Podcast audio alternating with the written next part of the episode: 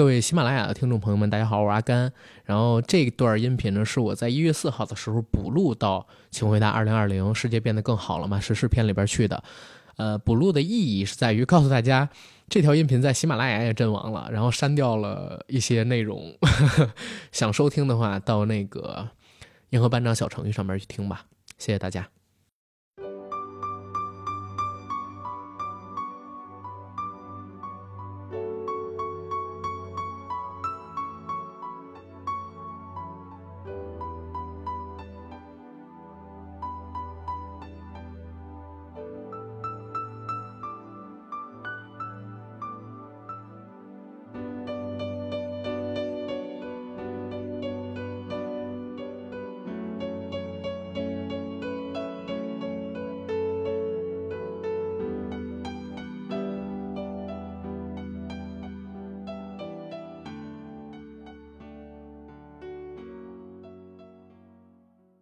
大家好，欢迎收听我们这一期的硬核电台，我是主阿甘，我是唐四儿，我是鹏鹏，啊，又是两个熟悉的声音啊，没错，这期节目呢和上一期不知道大家能不能听见，或者说有多少人听见，到底是在公众平台上面播放的，还是在小程序上播放，不确定的那个的热一本道不完之情趣用品大赏套路的啊，叫做二零二零年度回顾之世界变得更好了吗？时事篇。嘉宾呢还是唐四儿和鹏鹏，然后在这儿呢也说一嘴，其实从上期节目开始，鹏鹏跟唐四儿呢就算是正式的加入了我们硬核电台，然后成为了我们的主播团队当中的一员。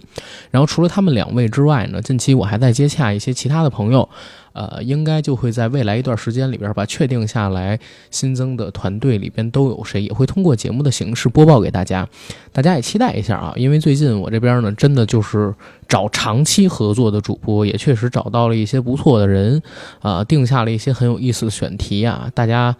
未来一两个月吧，应该就能听到。而且呢，呃，借着这次九哥离开的机会，其实我也是想给硬核电台做一些改变，比如说我们要提高。节目的更新频次，同时呢，拓宽我们节目的领域跟类型，可能说从现在的五天一期，慢慢的会变成一周三期，然后每周一可能更影视，每周三可能是更一个。社会资讯的新闻，聊过去这一周的。每周五可能是聊一个流行文化，或者说生活方式、时尚单品、游戏之类的东西，拓宽我们节目的领域。当然了，也是配合着不同的主播，然后录制这些系列的节目。希望以后可以变得越来越好吧。然后我刚才既然说的这个计划啊，所以大家就知道，其实阿甘呢还在招主播啊，有志者请来联系我，疯狂的联系我，疯狂的联系我。然后这块儿呢，也是感谢大家在过去。这两个月，甚至说半年的时间里边，我们非常困难的录制时期里边，听众们的支持。然后我们不多说啊，回到节目，今年的年度回顾呢，很不一样。熟悉我们硬核电台的听友朋友，其实都知道，每年到了年底的时候，我们都会做一个请回答系列，聊这一年发生的各种各样的事儿。一般是分为时事篇还有影视篇两个部分。今天大家听到的内容呢，其实就是二零二零年年度回顾的时事篇内容。在这一期的内容里边，我们会跟大家分享二零二零年发生的一些事儿。但是今年的年度回顾时事篇跟往年不太一样。以往的时事篇回顾，我们都会按照一个时间轴去理过去这一年哪月发生了哪件事儿，哪月发生了哪件事儿。当然不会说尽善尽美，但都是我个人或者说是我们来参与节目录制的主播个人会比较关注的那些事儿。可今年不同。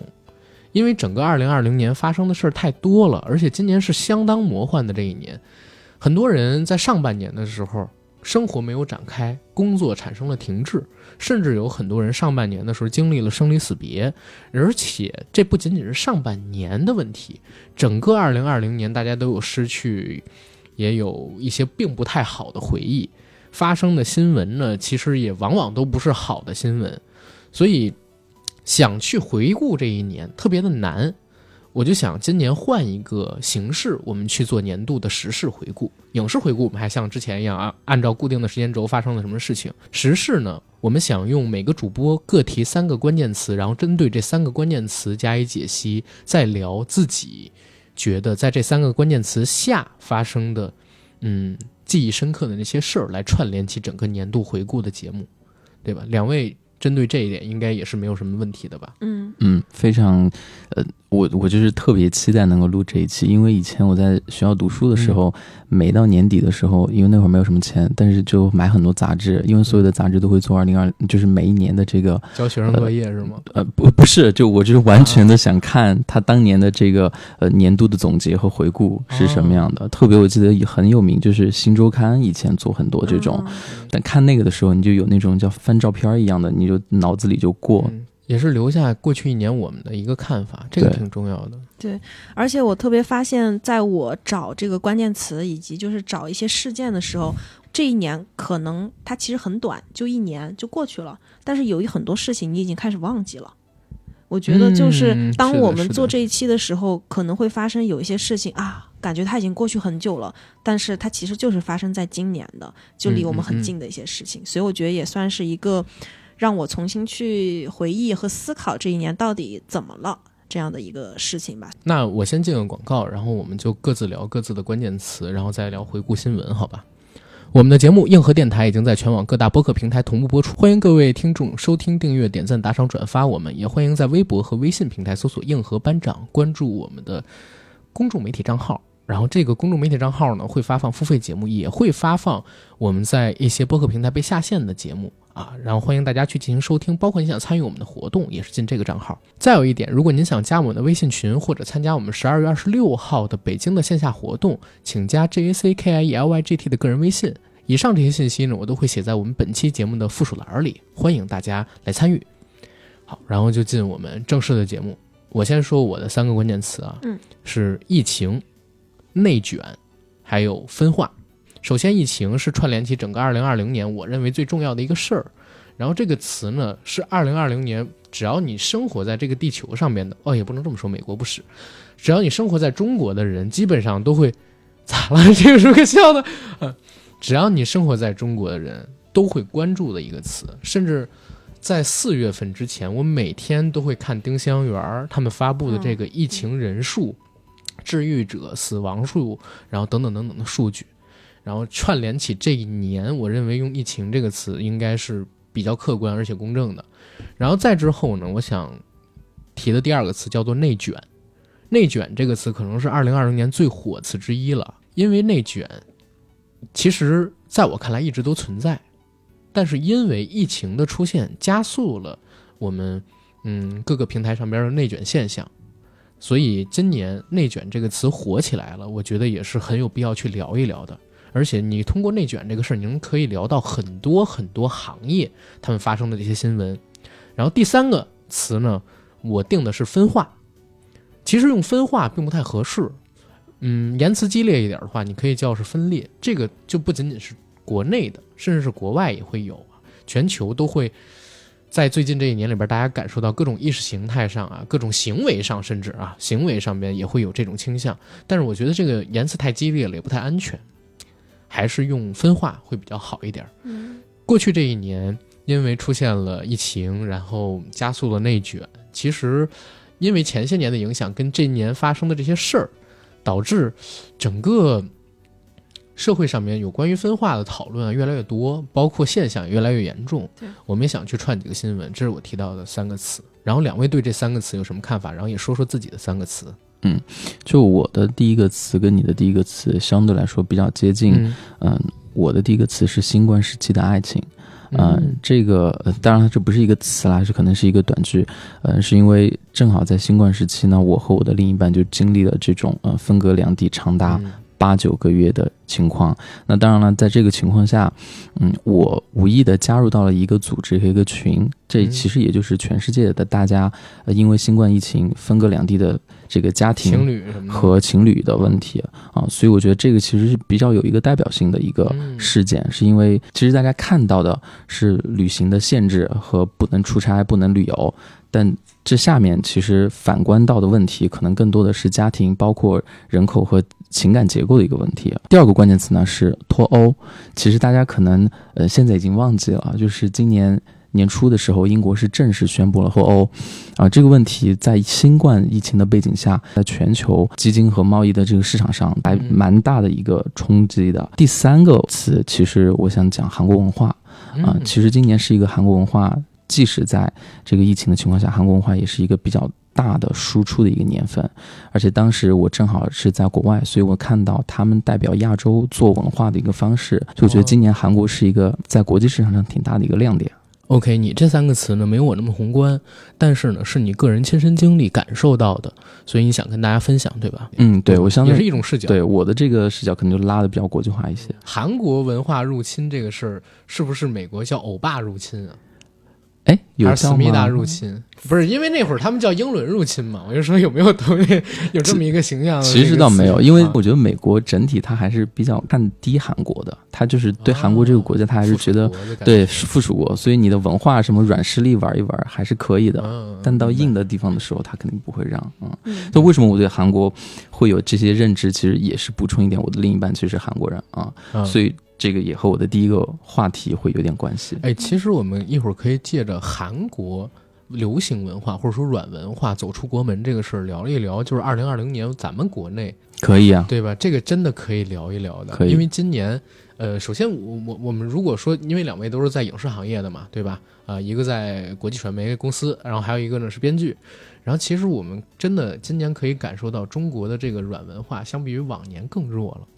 走出国门的脚步更弱了。非常薄弱。对，好多人最近在说这个这几个月吧，在说赵婷的事儿。但是其实说实话，赵婷她最近做的这部片子跟我们真没关系。对，她她纯粹是一个就是美国文化语境下成长的一个这么一个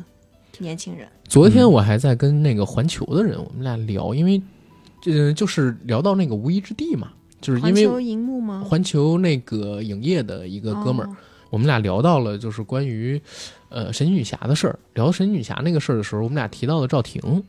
啊，说这个赵婷的时候，我们俩态度就很一致啊，因为她是十三四岁就离开了中国，一直在美国生长，包括她最近的两部作品，其实《骑士》也好，还有《无依之地》也好。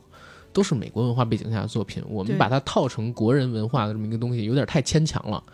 呃，所以我们今天真真的可以借着你刚才说那点聊一聊。可以，可以，嗯可以。然后鹏鹏呢？嗯我先聊一下，就刚才那个阿甘说的“分化”这个词，我特别有感觉，是为什么？我觉得不知道你们有没有印象，咱们都同龄人啊，嗯我们小时候就是经常大家会提一个概念叫地球村，特别是、啊特别是在那个互联网就是时代来了过后，这个地球村就更明显了，就大家都是这样畅通无阻的交流。但是确实在今年，可能发现交流或者说凝聚成那么紧，好像不是一个必须的事情，或者说是一个就已经不再是一个趋势。我我发现你想聊的更大是逆全球化现象是吗？对哇啊，我你不是想聊这个吗？哦，不是不是，我我我可以聊可以聊，因为这个确实是一个更加值得去讨论的问题，而且不仅仅是今年了。More international，哦耶，就是更加国际化，一下我呢把哎，咱们一会儿就是最后的时候举一杯贝瑞甜心的酒，说这个世界和平吧，好吧，一下档次就上去了。哎，我感觉就是在这个语境和环境下，好像不站在火星人视角还真不行。火星人视角，我是月球的。就是好像这个分化的啊，你继续。你继续，我的三个词的第一个词呢叫失去。其实，生离死别是一个特别常见的一个现象。嗯，但是为什么在今年我特别想讲失去这个事情呢？是因为今年真的有非常多的曾经是我们就是生命中的榜样，或者说是特别热爱的人，陆续的去世了。所以说我特别想讲这个，我觉得就是一个像是一个群星在慢慢的就是暗淡的这么一个过程。所以说我第一个词叫失去。从科比到金基德，然后第二个词呢叫重构，这个词我觉得取的不是特别好啊。刚才我大概说了一下，其实有三个点就在这个词下面。第一个点呢是动物森友会，今年特别火的一个游戏。嗯第二个词呢是今年的一部电视剧，叫《上载新生》。嗯，然后第三个点呢是今年的一个新闻的一个事件，是马斯克把这个脑后插管这个事情已经就是算是进了一个台阶了。在尝试了，对，所以我想把它讲成一个叫重构，其实是在你的那个分化之后的一个过程，嗯就是可能大家在某种程度上分化了，然后可能在物理上面客观的也不能就是连接在一起了，但是可不可能我们已经是在朝着一个更新的一个科技的一个世界再去迈进了呢？就像这个脑后插管，可能以后我们能够上传我们的意识，大家可能就已经在另外一个世界生活了。啊，这个可能比较虚啊，有点科幻，但是我就特别向往的一个世界。嗯，然后第三个点呢叫愤怒，今年就是发生了很多就是让人们就是愤怒的事情，在这个词底下呢，我就比较想讲一下这个拉姆，然后拉姆的这个死亡的这个事情，看着聊啊，看着聊啊。以及就是呃，咱们可能聊到的这个离婚冷静期的这么一个事情，啊对但我其实是对比较比较那个中立的那种疗法吧，嗯，对，然后这个就是我的三个关键词。对。然后其实大家都已经听到刚才我们说的几个关键词了，确实啊，就是不同的主播过来，我们有不同的视角，对吧？然后整个的大的讨论方向，我们说实话啊，我这必须定一个基调，就是大家呢，因为我们之前没碰过，对吧？没有碰过自己到底是站在什么意识形态，一会儿咱该吵就吵，如果有认同的地方，咱就认同着这么去聊，就是各自表达自己，这都无所谓的。这期节目还是刚才那个说法，因为我们要真正的做一个年度回顾，就是表达自己想说的，能上就上，不能上还是扔小程序，然后 OK，我还是免费给到大家去听，就是希望我们的声音能留下来嘛，整个二零二零年的东西，对吧？嗯也是一个记忆吧，我觉得。对，因为这个很重要，每年的年终回顾我觉得都特别重要，而且就刚才为什么我说你在那个传媒大学的时候会不会拿这个去做学生作业？前些天我认识了这个传媒大学，也是我们十班，就是硬核电台群十班的一个听友，叫这个大写。大写跟我说，他之所以听到我们的节目，就是因为他要做学生作业，然后发现有我们做年终总结影视圈的事儿啊，什么乱七八糟的东西，然后他又推荐他们班里的同学去听，所以这这个东西确实挺好玩的。然后我们就开始来聊吧，好吧？先来说这个疫情的事儿。呃，如果你要用疫情去带的话，我想带就是整个疫情期间发生的几个关键性的时间节点发生的事儿。嗯太早的其实我们不说，比如说去年十二月份什么的事情。第一个重要的事其实是今年一月二十四号春晚那一天。大家如果有印象的话，会知道啊，就是春晚那一天之前，就是大家知道可能是，呃，爆发了类似于非典这样的一个流感疫情，但是其实并不清楚到底有多恶劣，然后也不知道影响范围有多大，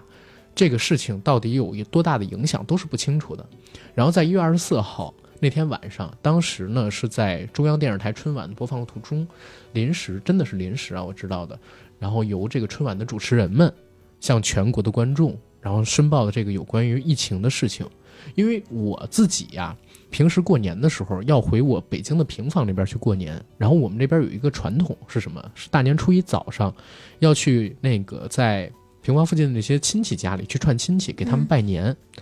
当天早晨我是起得很早，每年都起很早，大概七八点钟我就出门了，然后去我奶奶家，去我那些叔叔伯伯家。往年在那天早晨的时候，街上都是人，都要去串亲戚，但是那天我发现只有我自己，我也不知道是为什么。然后等到大概九点多的时候，我妈给我打电话说：“你回来吧。”我说：“咋了？”她说：“今年不让拜年，说今年呢是早晨的时候，因为村子嘛，对吧？它有那种就是村委会的那种大广播，就是那种大喇叭在那喊，有好几个集散点，能让就是整个村子里边人听见。我妈跟我说，这个声音呢应该是昨天晚上就已经放了，但是我们没有听到。啊，就在春晚结束之后，好像是他们也接到通知吧，不让拜年去串亲戚之类的了。所以那是我第一次感受到，哦，原来疫情的影响已经这么严重了。当天晚上，我带着我母亲跟我姐，因为我姐怀孕嘛，啊，对吧？然后初一她回来串那个娘家，就带到了我那儿，开车带到了我那儿，然后紧接着，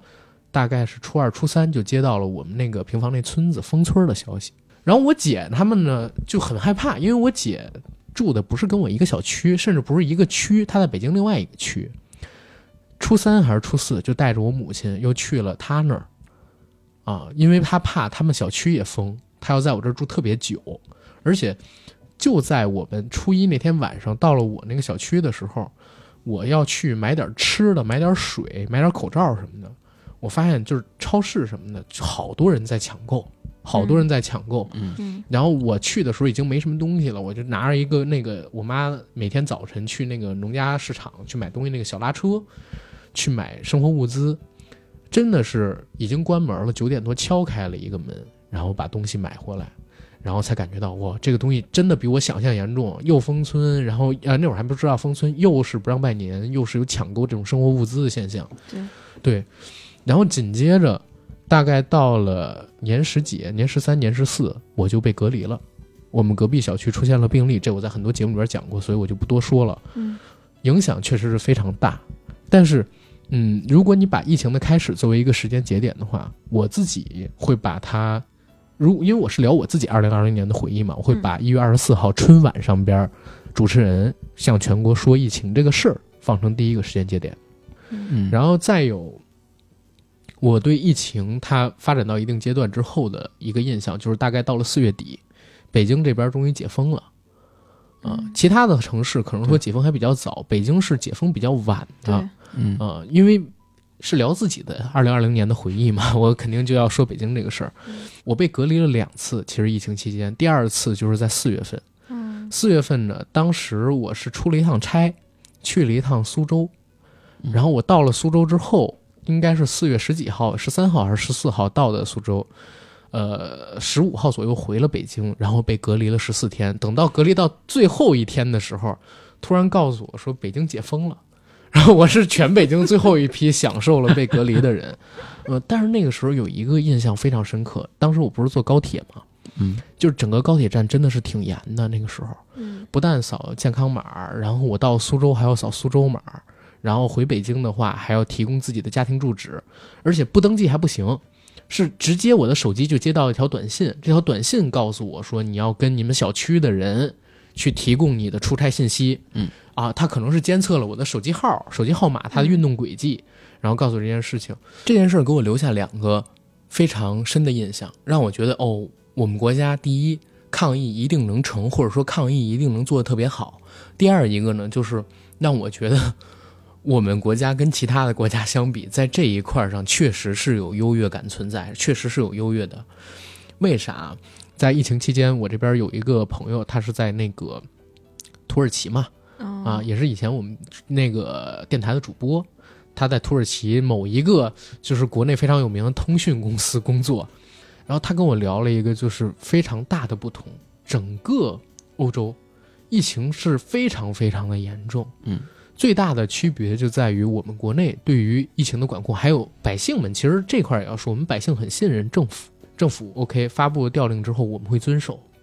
而且我们知道这个东西你遵守对自己是有帮助的，但是在欧洲那块儿不是，最起码他的那个，呃，他所在的那个国家疫情非常的严重，然后他们公司不让他们出门了，远程办公，他确实也是不出门，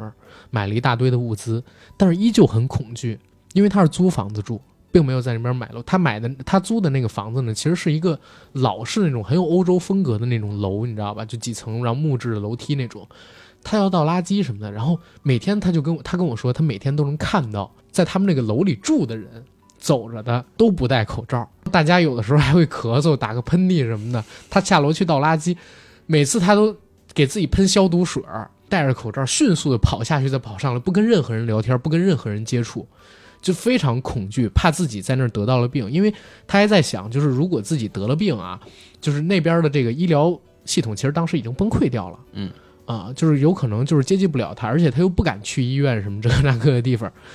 所以就一下造成了一个特别鲜明的反比。后来大概到四月底的时候，也是在那个时间段里，我被隔离的时候，我发现就是国内的呃患病人数一直在下降，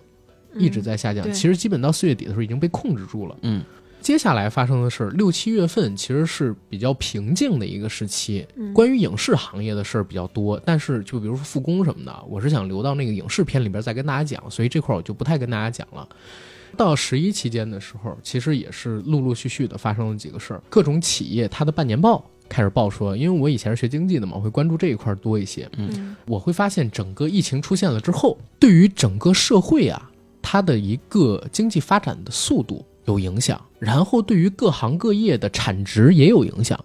最简单的一个例子，因为我们有一个听友，呃，以前我们一起玩吃鸡，过年期间我本来把吃鸡给卸卸载了，然后我又重新下，跟他一起打了几局，他就跟我提到他弟弟是在光子上班。啊，然后光子呢，大家都知是开发了《和平精英》或者说《刺激战场》这个游戏的这么一个工作室。当时就聊到他们赚疯了，奖金啊什么的是远超过去的任何一个时间阶段。然后正好在那段时间里边，我也看到了各行各业的一个统计数据，所有做流媒体平台的、视频平台的这么一些公司，他们的收入是大涨，啊，互联网公司影响比较小，传统行业受到的影响巨大。在我看来啊，整个疫情的出现加速了整个中国工作环境。甚至是上班这种文化进行了改变，远程办公，甚至是考虑离开城市，回到自己家里边居家办公，还有就是自由职业者的产生跟出现，影响都非常的大。然后正好在十月份的时候，当时我去年的领，就是我以前领导要创业，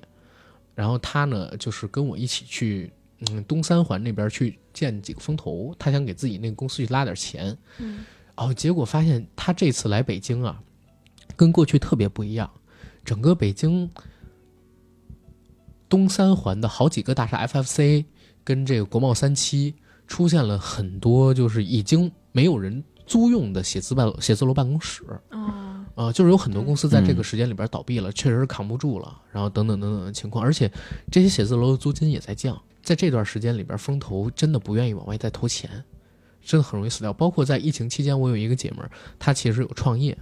在去年年底跟自己的朋友们创业嗯，啊，结果呢，他们只上了一个多月的班儿，到一月多份之后，一直到五月份，直接就宣告公司破产了。嗯然后现在最近的一条朋友圈，我看到他准备要开一个火锅店，准备要开火锅店。他今年应该是赔了很多钱，应该是赔了很多钱把之前几年前的，因为他们之前租了东方，就是那个东方广场那边的一个写字楼办公室，嗯，就是每个月的租金就是六位数了吧，应该是。但是你想，从一月份、二月份一直到五六月份，就一直在赔租金，就光这个租金的钱就得赔了几百万。对，然后还有员工的工资啊，嗯等等等等，社保什么乱七八糟的东西。时间再往后推移，我们之前曾经做过一期节目，就是聊蛋壳公寓的事儿。蛋壳公寓，因为我已经做了单期的节目了啊，所以也就不展开讲。但是呢，我想说，由蛋壳公寓引发我自己的一个思考，是在于我发现北上广深这样的城市，尤其我在北京嘛，我就以北京为例，我感觉流动人口少了很多。首先早晨的时候，比如说，因为现在我开车不太坐地铁，但是偶尔我会在，呃，周一到周五限号的时候，高峰期坐趟地铁，我发现没有以前人多，没有那么挤，而路上的车呢，也没有见得比以前更多，所以很明显你就能够测算出来，就是北京的流动人口比以前要少了。房租也在降，包括大家如果有关注安居客这样的网站，它会公布北京的房价。其实你可以明显的看到，虽然跌的不多，但也持续在跌。我不知道有没有人具体分析过这样的情况是怎么产生的。我自己的理解可能在于哪儿？第一，疫情出现之后，很多人失业了，在收入没有保障的情况下，如果你不是这些特大城市的本地人，你的生活成本太高，你很难承受住这样的一个生活压力，所以你选择离开，回到自己的城市。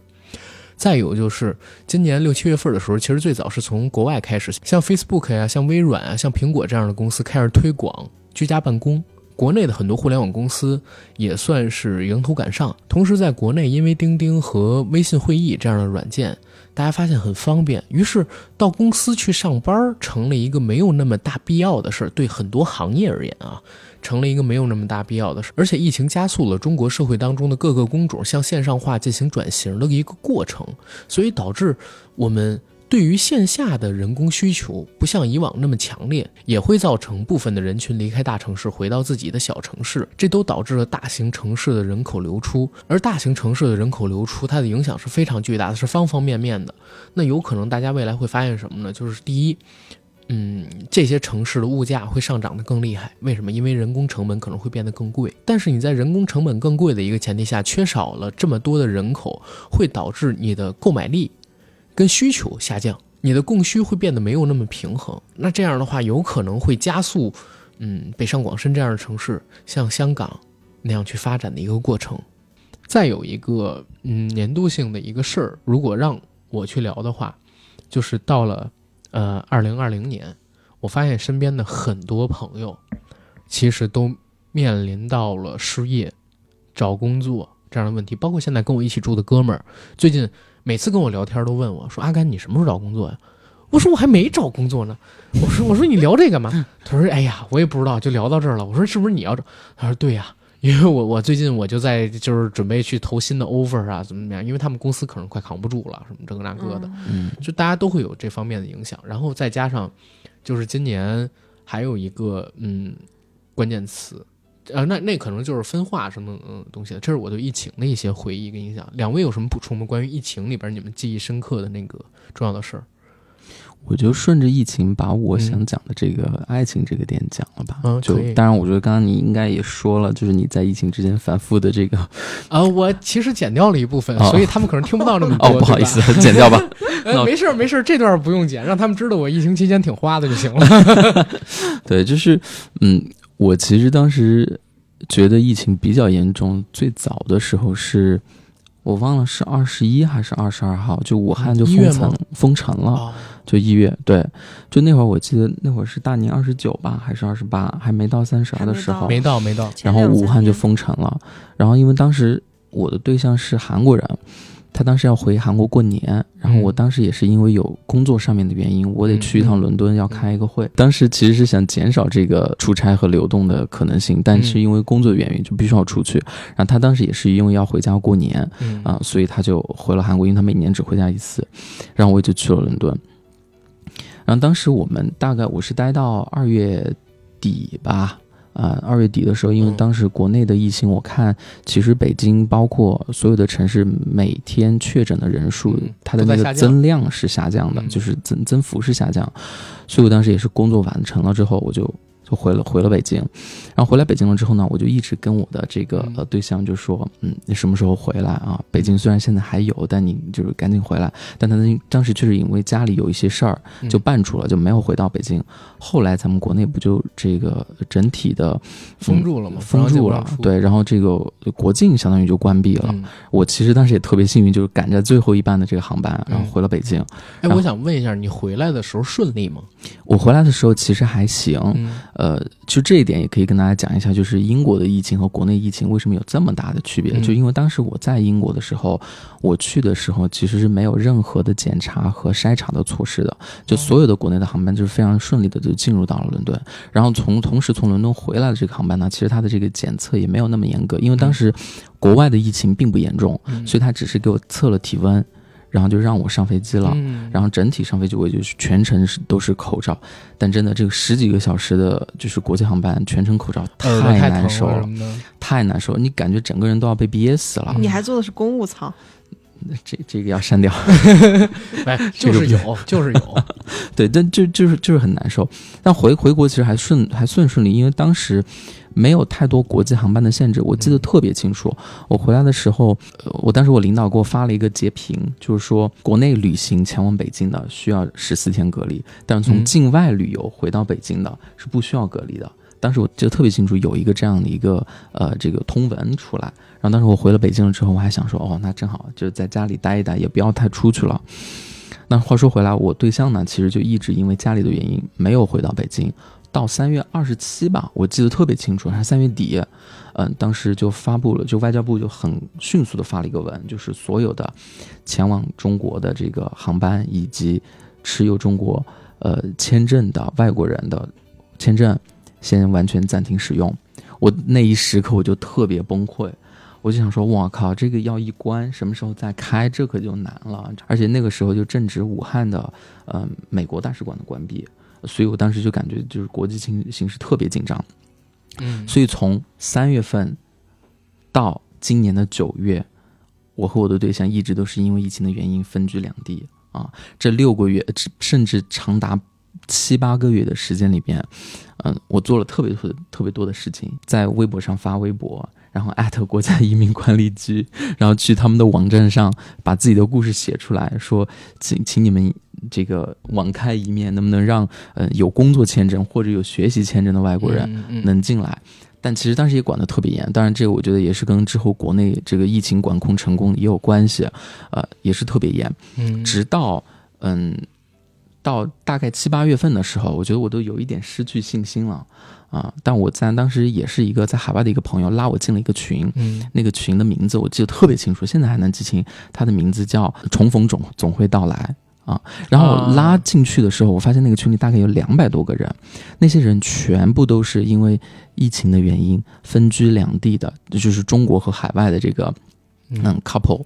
和对象，呃和情侣。其实比我更惨的是，有很多的这种情侣，他们是中美、中英，甚至中加。呃的这个分别，他的这个时差就是没有办法克服的一个问题。嗯他们每天和他的对象聊天的这个能够一起打电话聊天的时间就是一个小时、两个小时。嗯但我还好，我对象是在韩国，所以我们的这个时差就只有一个小时。嗯我们随时每天的这个工作的时间都还是比较相近的。嗯，然后我就看到这个群里面的人就越来越少，越来越少，然后就很多人很多的这个情侣就就撑不住了，然后就分手了啊。嗯大家分开的时候都会说都会说一句说，嗯，我和我的对象撑不住了，但是大家你们希望你们能保重自己啊，嗯希希望好运。我其实这这个挺感动的。然后他就退出去了，不断的就有人退出去，不断就有人退出去。当然，这个群建立的初衷是好的，就是你还是想让大家凝结到一起，互相鼓气、嗯打气。但当你看到有人退出的时候，你心里其实也会动摇，你心里也会想啊，是不是就这样了？那如果这样一直持续，国境关闭三年、五年，啊，再加上国际情形形势这么紧张，我不可能等你五年吧。后来其实紧接着到九月份的时候，八九月份的时候，嗯就放出消息，嗯，说新加坡、韩国和不知道有没有日本吧，这几个在亚洲、东亚地区管理的比较好的国家，嗯可以先开这个外交通道，嗯就他们外交人员是可以先进来的。我想，哎，这是一个特别好的呃信号，所以我就一直去那个国家移民管理局的网站上一直留言，每一天都要把我的故事写下来，然后发上去，写下来哦发上去。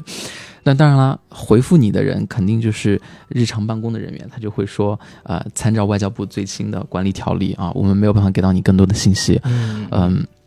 但就这样，嗯、我们在八月份的时候也开始在国航的网站上开始排队了啊、因为就可以买机票了。嗯啊但是那个时候机票我记得特别少，很多航司也都面临破产，嗯包括这个亚航啊，很多这种小的航空公司都破产。呃，我们后来看到能够买的，在国航网站上能买到的机票是要到十月底和十一月底啊，你是根本买不到票的，而且那个嗯价格大概是七八千。首尔飞韩国单程，啊、就特首尔别飞韩国，啊，首尔飞北京单程就特别夸张那个价格。我想说那个钱都算了，但是你就回不来。北京是没有直飞航班的，所有进北京的航线都要去到北京周边的城市做第一落脚点，然后在那里做隔离。嗯他当时就飞到了青岛，嗯，在青岛做了十四天的隔离，啊，隔离酒店也很贵。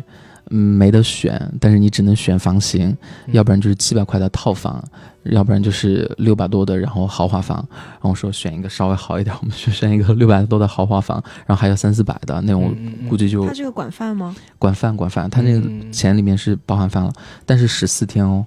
再加上机票，我们估计花了来来回回有一万多块钱。前段时间不是还爆出说那个留学生包机回国嘛？就相比来说，你们的成本其实嗯算控制的可以的了。对对对，而且我记得当时其实有很多留学生他们是买了机票，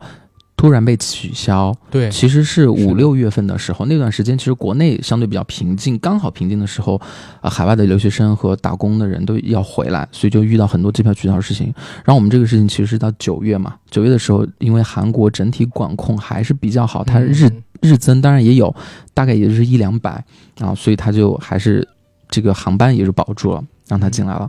所以我们相聚的那一刻，真的很很很感触啊、嗯八个月没有见，我去了首都机场去 T 三接的他啊、我们见到的时候就真的没有办法，没有管那么多了，我们就在机场就就拥抱了，然后也没有考虑到别的其他人的眼光嗯、所以但这个就是给我很大的一个感触，就是我们我们在新冠期间，呃，所有的这个经济会变得很不好，嗯、我们的呃生活状态也会变得很差，嗯，但其实。在这个中过程下，我们才知道，其实全球的这个连接其实是很紧密的啊。对但这些连接的紧密不止单单只是物流或者说信息交流的，对它其实已经是一个完全全球化的一个城一个一个社会了。嗯我们的情感也是这样的，多多少少，我觉得大家可能跟国外都有一些联系吧，不管是直接的还是间接的、嗯啊。所以我在这件事情上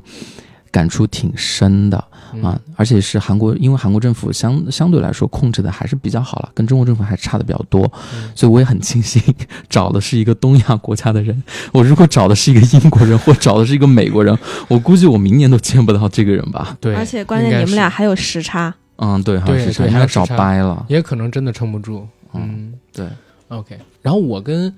唐 Sir 我们俩基本上第一个词就已经说完了。鹏鹏，你第一个词你也说一下。嗯，我刚刚讲了，就我的第一个词是失去，就是在这一年，其实有很多的巨星就是陨落了。想大概的就是讲一下，我觉得嗯特别想讲的几个人吧。嗯首先，一月十六日，赵忠祥先生去世。赵忠祥先生大家很熟悉吧？就是《动物世界》的配音。嗯嗯嗯嗯，不是你俩表情怎么了？没事儿。我想起当时我发了一条朋友圈儿，呃，是什么？嗯，什么呀？是什么？我说时事赶得挺紧的，咋了？嗯，OK。然后呃，第二个人就是我生命中一个特别重要的偶像，应该也是很多人生命中特别重要的偶像，就是科比·比恩 （Bryant）。然后嗯、他呢是。我初中是一个篮球少女，然后就哦特别喜欢篮球，然后整个班上的氛围呢也都是大家打篮球，然后每个人呢都会就是说我的偶像是谁，就应该大家都很清楚，就那一代真的是群星闪耀，就是有嗯科比啊，然后嗯，詹姆斯啊，然后那个，詹姆斯现在还在，还在 对。然后呃，当年呢，就是科比，就是嗯，他的那种就是。就那种特别努力的那种状态，就很热血的那种状态，其实激励了很多人，然后包括激励了我。我特别想聊一件事是什么呢？就是在他他，我记得他应该是一个呃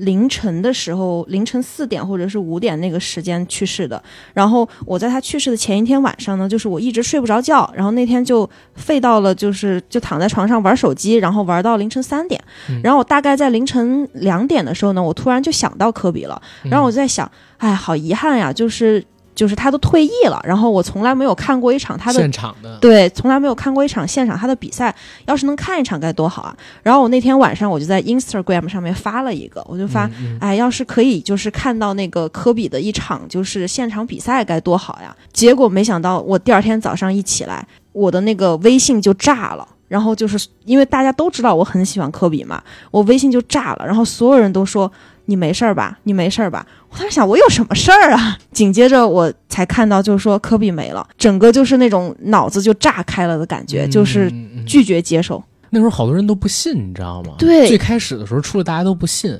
然后直到真的确认了之后，才有很多人然后发原来真的没了，因为我们这一代人确实是看着科比长大的。你看科比现在他也年纪不大，对吧？他真的是英年早逝，四十一，对。然后我们这代像咱仨都是九三年的，整个是科比职业生涯这一段时间，然后我们再看他打球，然后他比起乔丹来，对我们这一代人的影响要更大，要大得多。然后他突然之间没了，这这这个事儿确实影响非常大，整个朋友圈里都是。然后，但是我觉得特别傻嘚儿的就是网上那一天就开始出现好多什么恶搞段子，没什么人发什么怀念科比在绿茵场上跑步什么这个那个，但是好多人为了做段子抢流量做这种东西，我觉得是特别可耻的。嗯，接下来就是五月二十六号，何鸿燊先生去世了。哦，对，这个我没说，嗯 对，硬核电台是做过那个何鸿燊的节节目嘛，对，然后就感觉他是一个很强的人，就是一个强人。对，对然后你就会下意识的觉得，就是这样的强人，他是可以不说他活很久吧，就是他应该是那种屹立不倒的那种感觉。真的活了很久，其实，其实他真的活了很久。嗯没想到他今年也去世了。对，嗯对，何鸿燊先生这个事儿，其实我们聊过单期的节目，然后我还当时在那个公众号上边又做了一个跟你聊聊。其实我真的有一个事儿，我想说，可能大家会不太接受我这个看法，就是我自己可能是因为小的时候看了香港传说中的三大富豪太多的传说，所以对他们有一种类似于神格崇拜那样一种感觉。虽然我知道他们仨本身都有各种各样的问题啊，就是李先生啊，现在大家大家都在骂嘛，是吧？是吧？黄台之瓜何堪再摘，是吧？叫做这个黄黄黄瓜李，叫他黄瓜李。然后霍英东先生我们不说了啊，霍英东先生他是一个真的很厉害的人，死后盖国旗的这么一个人，确实值得崇敬的这么一个人。然后包括到现在为止，他的孙子辈儿可能都要从政了，对吧？这也是一个非常厉害的人。而何鸿燊先生呢，是独立于这两个富豪之外非常有意思的一个人。你看他的称号叫“赌王”，而且他是这三个人里边最喜欢在公众面前露面的人。以前每年的香港小姐他都要去现场的，而且一定要坐第一排，而且要发奖。然后他还每次在九十年代 TVB 巅峰期的时候要去万千星辉颁奖典礼，对吧？到两千年代初期的时候也常他也常去。但是关于他晚年的这个嗯传说吧，也是三大富豪里边就是最让人感到唏嘘的。嗯风流潇洒了一辈子，然后大家都知道这个长孙之父，当时都闹出了各种各样的风波，就知道他去世之后，大众对他家族的揣测跟恶意啊，真的是非常非常的让人感觉到惋惜，甚至说是，呃，有一点点气愤，对，也就是很薄凉的感觉，真的很薄凉的这么一个感觉，就是一代的枭雄，他可以算得上是枭雄，他毕竟哦，对吧？他是澳门的无冕澳都，就是近半的澳门人在给他打工的。嗯，对吧？包括他如果不是因为就是各种考量，然后出售自己的赌牌，他其实远比现在还要有更多的产业，对吧？呃，这也是佩服他的地方啊，就是特别能够抓住时代脉搏的这么一个人，能看清楚形势的这么一个人。然后他本身也做了很多的社会贡献，包括捐这个国宝之类的东西，我们都可以聊。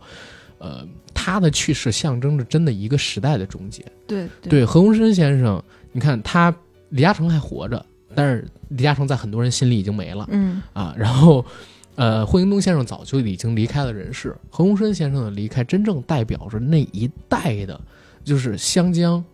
东方之珠那一代的豪杰，然后最牛逼的那几个人彻底离开我们的视线，对吧？对，或者说好的荣光彻底离开我们的视线，以后留下来的可能都是负面的东西，关于这些传说了，嗯对吧？嗯 o k 关关于何鸿燊，我就补充到这儿嗯。然后七月十八日是三浦春马去世，啊。因为他算是呃很多女生的这么一个就是偶像吧，或者说是这种男神的这样的一个人。是的，然后也是在一个很好的年纪，他也不是特别大，然后就选择用这样的方式就是离开人世，就是还是让人非常唏嘘。然后还有一个人呢，是八月二十八日是黑豹去世。对，嗯，这个也是让我很震惊的，是因为黑豹他一直给人的一种感觉是强强壮、悍对，健康，嗯，然后是这么一种感觉的。然后没想到就是他是因为病然后去世的而。且他抗癌很久，这个事儿大家一直都不知道，很多对人对，也是在他死后才爆出来的嘛，所以说就会对他，癌症？呃忘记了，但是是癌症，嗯，嗯，我觉得黑豹和科比这两个真的就打击太大了，就感觉是就是巨星就是这样的人，你知道吗？对，就都是这样的人。而且整个漫威他在塑造黑豹啊，嗯，因为黑豹在北美的票房成绩特别的好，所以其实，在黑豹上映了之后，你特别明显能发现，他其实在集中资源准备给黑豹做东西，又临时改计划等等，就是各种各样乱七八糟的事情，但是对影迷的伤害是很大的。对，嗯，黑豹是不是还是漫威下一阶段的一个主角啊？之前应该说他是其中之一，嗯。而且是很重要的一个之一，因为最开始的话，惊奇队长嗯，推出来之前，其实很多那个传言说惊奇队长会是下一阶段的核心，嗯。但是惊奇队长布里拉尔森确实是就是太两极分化了对他的评价，所以就可能说对黑豹啊，还有其他的一些选择。然后随着钢铁侠他们都离开了，然后蜘蛛侠这一块儿呢，你看蜘蛛侠第二部，其实你可以叫斯塔克的遗产，嗯，对吧？就是他撑不起来的，所以现在就改了核心，可能要做奇异博士，哦，啊，可能要串奇异博士，然后做他们下一个阶段的一个，就是各也也也也是影响很大的这么一个东西吧。嗯嗯，对，而且他是一个超级英雄，对，就是超级英雄怎么可以死呢？就是那种感觉，就是。对于我们来说，可能是一个优秀的演员去世，但我觉得对于很很多孩子来说是一个嗯打击，就是就是超级英雄怎么会死掉呢？对对，就可能是一个童话的一个破灭吧。对，都不知道他们下一步黑豹二该怎么连。嗯，对，要做金钱豹吗？还是要做他妹妹呢？都不知道。嗯，他妹妹可能还挺好看的，挺有意思，但感觉也是撑不起来一部电影的那种感觉。嗯，然后接下来一个人呢是可能我不太熟悉，但是可能像呃男生会更熟悉一点吧，就是马拉多纳，然后也是一个巨星的陨落。你看吗？呃，没有没有没有，就是我对体育就完全不大感兴趣。但是，嗯、其实唯一一点就是你刚刚讲到，就科比像这种就是嗯体育巨星，他其实我完全不看体育的人，我都知道的。嗯马拉多纳跟他也是一个级别，哦比他高哦比他高马马拉多纳比他更高是吗？高更高我是孤陋寡闻了。啊！不，因为因为是这个这块儿我我稍微说一嘴，马拉多纳去世之后啊，阿根廷的那个大使馆降了半旗，降了三天，然后我是在周六最后那一天，因为他周四开始降的嘛，周四周五周六，我是周六那一天早晨特地开车去了那个阿根廷大使馆。那天呢，阿根廷大使馆开放了，就是只要你想去祭奠，你可以。然后你会发现来自全国各地的球迷，而且好多都是七零后，好多都是七零后，然后真的到那边还有很多大学生。到那边去献花儿，我我觉得最符合中国传统文化的是，在马拉多纳那个画像前边，然后有人放了三根烟，你知道吗？这这不笑起来确实不太合适，但是当时我拍了视频，还发了抖音啊，发了视频号、公众号什么，大家可以去看。然后那天呢，我跟我的一个哥们儿，我俩去的，去了之后其实挺心酸的。我们俩在祭拜的时候，旁边来了一个小孩儿，跟着他父亲一起来。他说：“这个人是谁呀？”他说：“阿根廷的一个球星啊，那他是不是比梅西还要厉害呀？”就是我，我不是说其他的东西啊，就是这一代人基本上已经不知道马拉多纳是谁了。嗯，然后马拉多纳呢，他是二十世纪的时候，二十世纪末曾经搞过一个世纪球员的这么一个评选，马拉多纳是球迷票选的第一名，但是因为他形象实在太差了，嫖娼。呃，醉酒驾驶、吸毒，然后打架斗殴，就等等各种各样，就国际足联不认。国际足联呢，就有点像中超的那个足协一样，你知道吗？搞了一个内部投票，投了贝利，所以那年是双球王、双世纪球员，就是这中国有嘻哈直呼内行，你知道吗？然后，呃，但是在球迷心里边，二十世纪最伟大的就是，当然也有可能是因为贝利更早，贝利八十了嘛，大马拉多纳二十岁。就这一块的话，马拉多纳的巅峰时期实际上是在八十年代跟整个九十年代的前半叶，正好是整个电视事业最红火、影响力最大的那二十年的时间里边。而且他自己的这个战绩啊，大家其实可以了解一下，真的还是蛮恐怖的。我们不说现在足坛双子星的问题啊，马拉多纳那个时代的足球比赛跟现在有点不太一样。那个年代呢，可以说是功夫足球，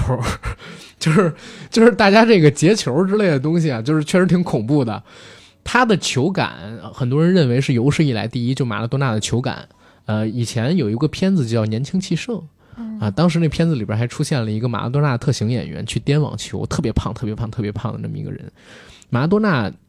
为什么觉得他有意思？其实我没看过马拉多纳多少球赛啊，但是我觉得他这个人非常有意思。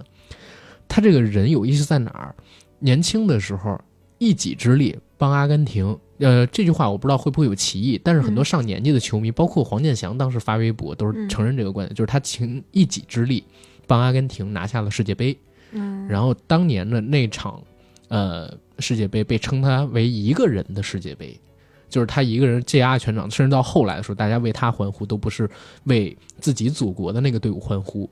然后这是他最牛逼的那一个巅峰，而到那之后，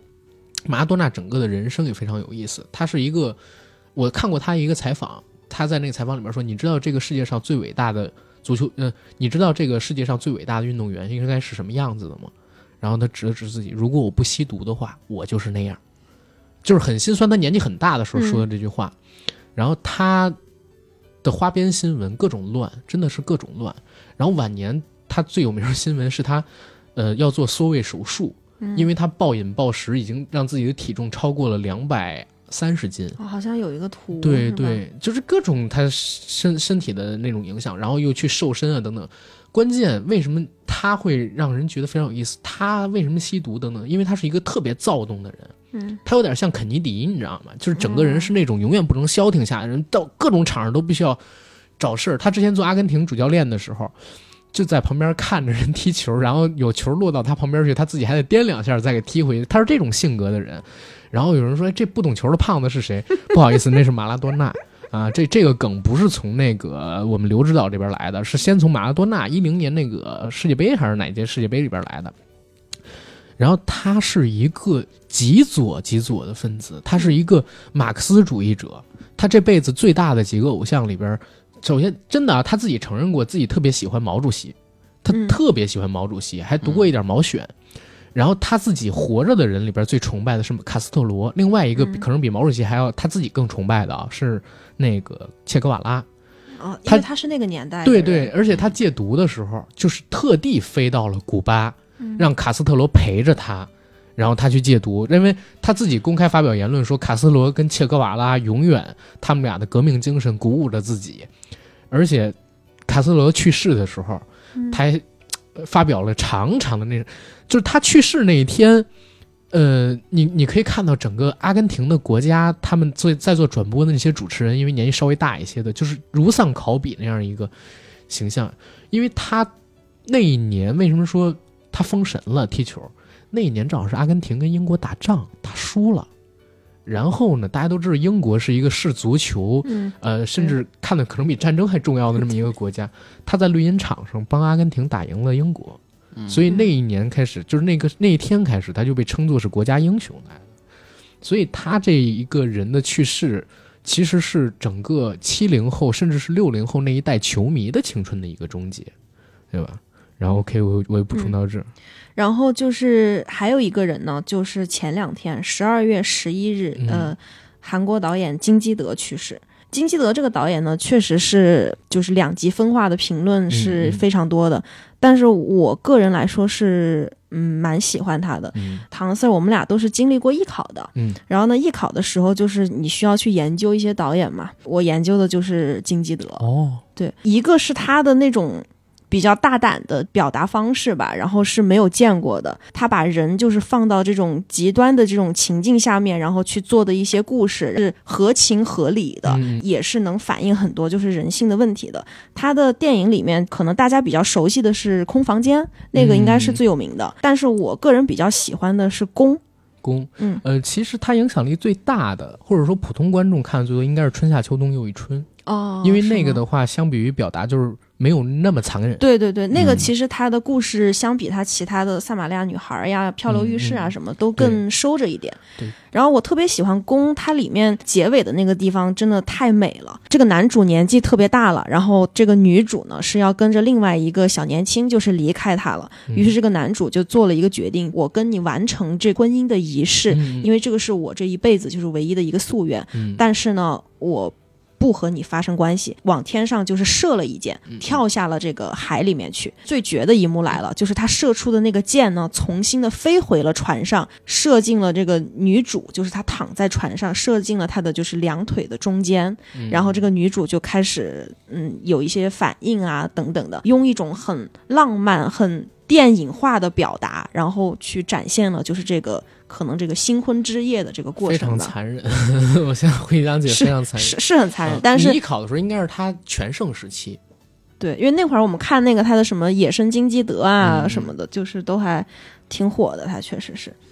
是嗯，我我是觉得就是他给我打开了一扇门，你可以说他那些东西很残忍。但是他的艺术的那种表达方式是让人很钦佩的。我觉得他是实验电影和就是普通的剧情片中间的一个一个结合的一个点吧。嗯，其实昨天在聊金基德这个事儿，你要说聊的时候，我们俩还担心，因为我准备年终回顾影视片的时候也聊一下金基德，但是后来发现我跟鹏鹏啊，我们俩这个观点完全相反，所以这儿这儿呢就不跟大家说太多，等到影视片的时候我再跟大家做回顾。但是有一点得说啊，在中国，绝大多数人都认为金基德是韩国第一导演，在中国。绝大多数人，我指的不只是影迷啊，就普通观众，他其实最熟悉的韩国的文艺片大导是金基德、嗯李沧东什么的，全都往后稍稍，都是这样一个。真的吗？我觉得是李沧东。就是影迷会认为是李沧东，但是普通观众知道的一定是金基德，嗯因为金基德的全盛时期实际上是在一二年之前，他拿到圣伤之后才不行的嘛，对吧？然后金基德的去世确实也是一个影坛的损失。具体的我的观点就到那个影视片里边，我来跟大家回顾。嗯嗯然后呃，其实就刚才讲了这么一些人过后，我就是忽然就是也是我总结了过后，我发现了一件事情，嗯嗯，就是他们死了，意味着我们真的老了。可能曾经是我们的偶像，是我们的前面就是指着的那帮人，嗯然后也是好像他们很年轻，就是可能他们会陪伴我们很长时间，但是没想到他们一个一个就离世了，挺让人难受的，就真的有一种很多巨星陨落的感觉。对自己有点希望。我们才二十七，我们才二十七，加油，奥利给！加油，打工人！对，加油奥利给。然后我们第一个词都说完了吧？对。然后我要说一下我第二个词内卷。其实第二个词内卷，我就不想带太多心，我想主要跟大家聊聊什么叫内卷。嗯因为内卷这个词儿能带进去的东西都不用我告诉大家，大家自己去搜一下，全都是，对，嗯对吧？今年这个词太红了，对这个词其实是什么意思？简单的来讲，就是当一个社会发展到一定阶段之后，它的发展速度变慢了，甚至坏的情况下，有可能会停滞，甚至是倒退。当出现这样的情况之后呢，就发现你就会发现社会上边的资源啊，很少会有增量资源，或者说能够对你的人生产生好的变化的那种资源会越来越少，甚至很多时候就没有了。所以大家就要去抢社会上边的存量资源，就是已经有的东西。嗯，那这种已经存在的东西，大家再去抢夺的时候，你就会发现一个事儿，什么事儿呢？就是已经做到一定规模的人去获取这样资源的时候会很容易，没有资格的人或者没有规模的人去抢夺这样的东西的时候，或者去抢这种资源的时候，会变得异常的费力，或者就根本轮不上你。然后整个二零二零年，其实内卷化在这些年里边一直都存在，但是整个二零二零年，大家会发现内卷这个现象变得异常的严重，而且是细化到各行各业的，嗯对吧？嗯细化到各行各业的。刚才举最简单的例子，我们说房价其实在下跌，对吧？嗯嗯但是呢，大家的收入二零二零年绝大部分人是下降的。嗯那其实你去买房，还是比之前有钱的那帮人买房相比起来要更困难，对吧？嗯这只是一个简单例子，更有名的例子就是大家会发现，嗯，我们的收入在下降，对吧？是呃经济呢并不是那么的好，但是福布斯排行榜上边的那几位，他们的财富增加速度特别快，马爸爸涨百分之七十，另外一位马爸爸腾讯的那个涨百分之五十，嗯对吧？就是他们的财富累积速度在不断的加快，这是什么？这是因为当经济没有那么好的时候，社会资源的这个存量的分配，这种已经有趋势的人，他们获取的速度更加的快了，对吧？而且在这种情景下，今年其实也说不讲什么呀，今年的新闻其实还是要讲几个新闻。最有名的例子就是后浪，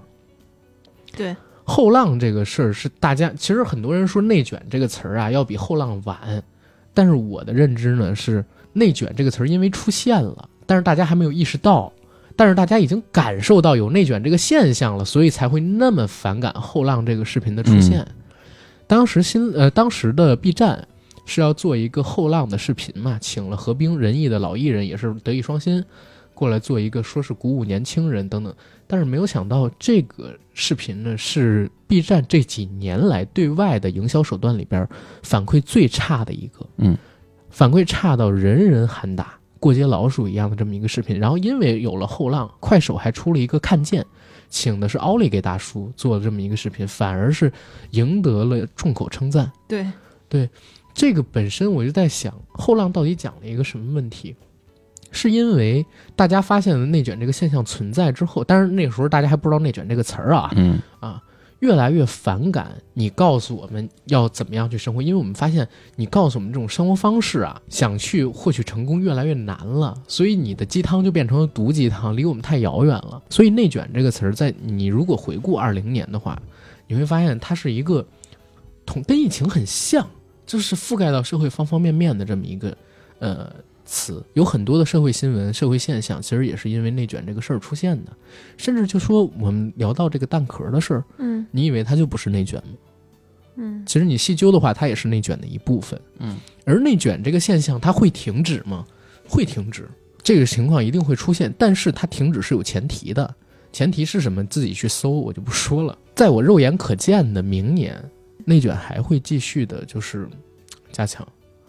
除非有一种新的技术变革带来了新的资源涌入，大家找到别的跑道，但是原有跑道上边的内卷就还会继续下去。嗯，对吧？所以“内卷”这个词今年火起来，是因为大家真的感受到它的内卷速度在加快，而且就各行各业开始因为疫情的关系，有的东西出现了停滞嘛。举简单的例子，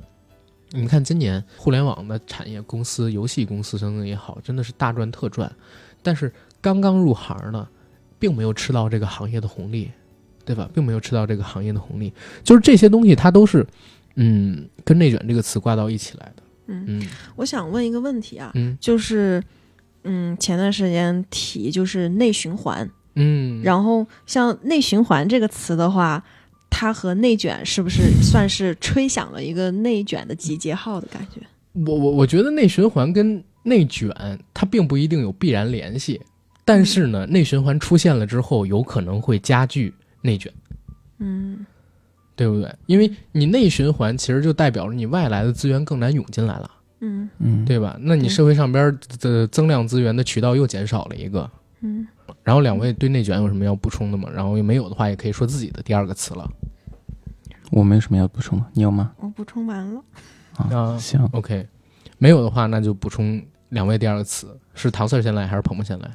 我先说，嗯，我就聊一聊稍微这个呃国外的一些事情啊。嗯我的第二个词其实是今年年初的时候，嗯，疫情还没有开始的时候，其实去年就聊的比较狠的一个词，就是英国的这个脱欧啊啊。这因为我本身是在一家英国的公司，所以这个脱欧对于我们来说也是某种程度的内卷啊，嗯就是英国就、哦就变变得对，对他只能自己自己跟自己也在内循环。因为当时我记得大家还记不记得，是一九年的时候，当时嗯、呃脱欧公呃一八年还是好久以前脱欧公投，好像是川普那一年，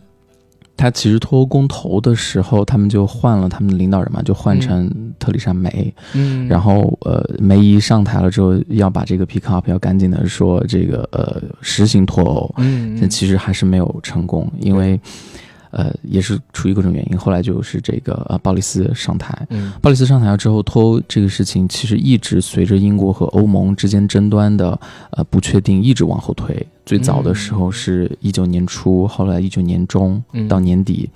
然后直到二零年的二月份的时候，呃那会儿其实英国政府顶不住。民众的压力了，就是我把你鲍里斯选上去，你就必须要给一个明确的答案，你到底是脱还是不脱？你不脱，我们就把你投下去。鲍里斯说脱，肯定脱啊！二月份上台了之后就说，我们先宣布一下英国脱欧了啊，嗯但是这个 deal 呢，我们要到二零年年底才能跟欧盟确定。哎这个东西是不是英国在玩鸡贼啊？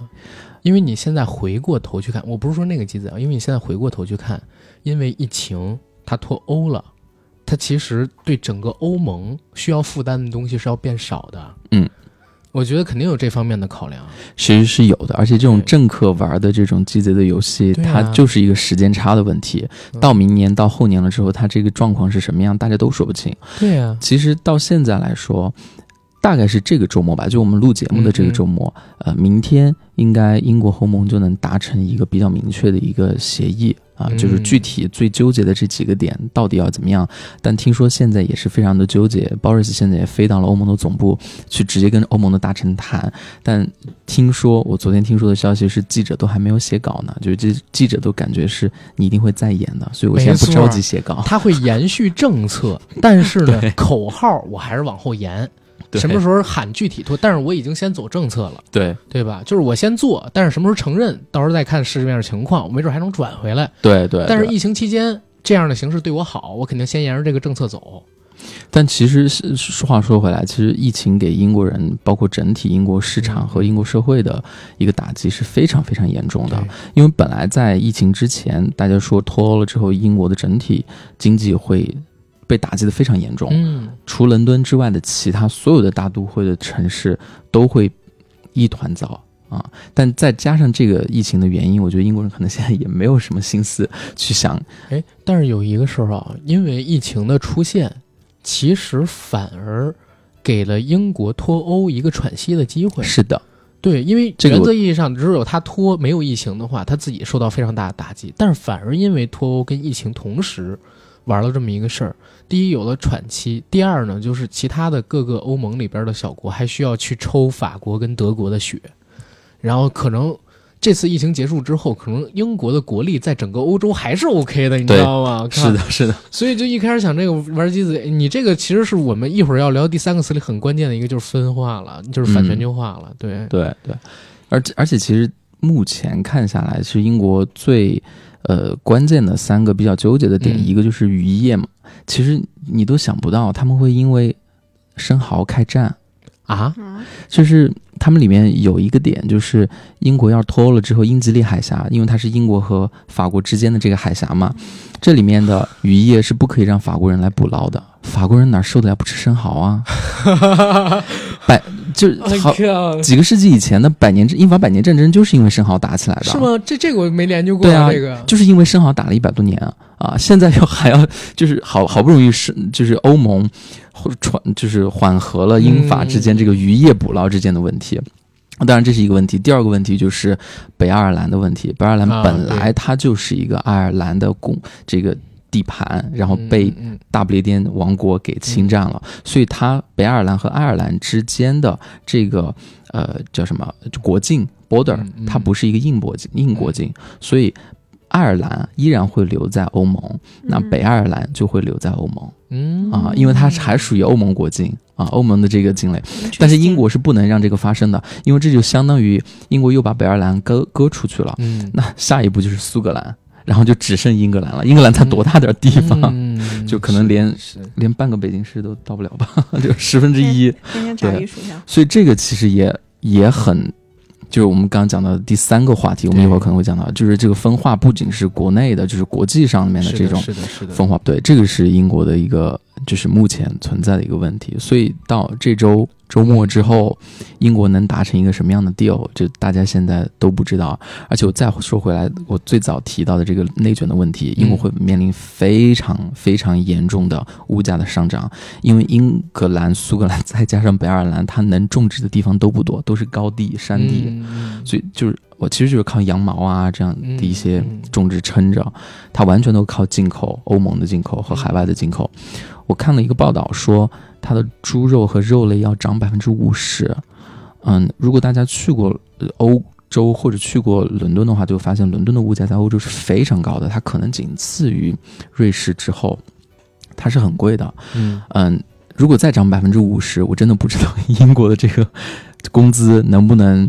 持续。然后还有就是，它其实脱欧了之后，很大一个点就是它不让那些难民进来嘛，嗯呃，就是它就可以只是本国的人员。但其实有一个问题，就是他的劳动力严重不足，嗯，他完全要靠这种他就邀请香港人过 我说啥呀？你乱说话啊！剪掉啊，刚才那个剪掉，剪掉，剪掉。就他劳动力严重不足，完全要依靠东欧甚至中东的这样一些劳动力过去。包括非洲裔，对，包括非遗的啊、所以所以伦敦在这个情况之下，他会采取什么样的政治和经济的补救措施？我觉得你刚刚阿刚说的对，就是其实在这个节节点上有了疫情这么一回事儿，其实让英国人喘了口气。嗯，这么多事情，我觉得，一个十个 Boris 都解决不了，嗯，嗯所以哎呀，嗯世界上最难的职业之一啊！嗯，所以这这个话题其实是在新冠疫情之前，全球全球国际视角里边特别重要的一个话题。但其实随随着疫情的产生，我们会发现英国整体治理疫情的能力非常的差对啊，极差无比，就是真的是可以极差来形容。他在伦敦和这个苏格兰一些大城市实行了两次的封锁，嗯把大家都关在家里。但是我跟伦敦的同事打电话的时候，他说啊，我觉得我们这个 lockdown 非常的奇怪。他们是用那个什么 bubble 是吗？啊、对，它有一个 bubble，它有一个这个气泡的概念。嗯嗯它比如说，我和我家里的先生，我们两个就是一个安全的气泡，对吧？嗯我们两个之间只要没有十四天没有犯病，嗯这个气泡就是安全的。嗯我的朋友鹏鹏和他的先生。十四天没有犯病，他们两个也是安全的 bubble，所以我们这两个 bubble 就可以放到一起，我就可以见他，这什么是这这好奇葩，真的这就是非常奇葩。真的。然后说鹏鹏的好朋友谁，比如阿甘，嗯然后嗯就和你的室友也是十四天没有发病，没有问题们。是三对儿就可以见，对我们三顿就可以见，然后它也有一个数量，就最多是四个家庭还是五个家庭可以相聚，这有什么用呢？请问这没有用，这骗鬼，这这有什么用呢？有点可爱。对，它就有点可爱。但你也可以看到，他们这种小政府的做法，就是一旦所谓的要推行一些大的政策和这个政治力量的时候，它会受到非常大的民众的反弹，嗯。而且民众对于政府本身是有一个存疑在的嗯。啊、对，所以嗯，英国的脱欧吧，就是到今年年底可能有答案，可能也没有答案。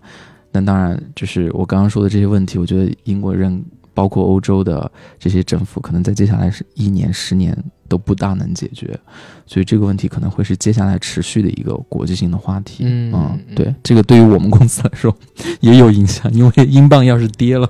这个其实对我们的生活也真的有影响的。嗯，对，因为一个嗯，因为英国还是一个很大的贸易体，包括欧盟也是，是的，它的影响也是对我们方方面面的。对，嗯，而且其实英国在国际政治形式里边它是一个特别好的指向标，因为就是看前两年它跟美国的关系，以及它跟中国的关系，对就能看出来，其实中国大国的这个形势一直在崛起啊。英国在中美之间无法抉择啊，嗯它包括对华为五 G 的这些呃作用，呃和这个包括它它对华为五 G 的这些开放啊，嗯。最早的时候他是做了一个开放的态度，对。他其实也是从侧面印证了中国英国政府对于中国这种大势力的以割舍。对一个一个一个承认。啊、所以我觉得，呃，中英关系过去五年其实真的是一个黄金时期嗯。啊，中英的贸易，包括这种呃这种文化上面的输出和嗯互相的交流也是很大的，嗯、所以特别是，其实，在最后再讲回来疫情这一点啊，就是到今年。我记得特别清楚，五六月份的时候吧，我记得当时外交部包机要去接那些小小留学生，去英国嗯。念小公学的这种小留学生，让他们回家。对对。其实也，英国的华人社会也是蛮大的一个群体。是的。嗯，嗯，对，鹏鹏，这大概是我的第二个话题。嗯嗯。鹏鹏，嗯，我的第二个话题呢叫重构，但是呃，我想讲的这个事情可能就没有你们讲的那些事情就是那么宏观，对，没有那么亮，就没有那么大。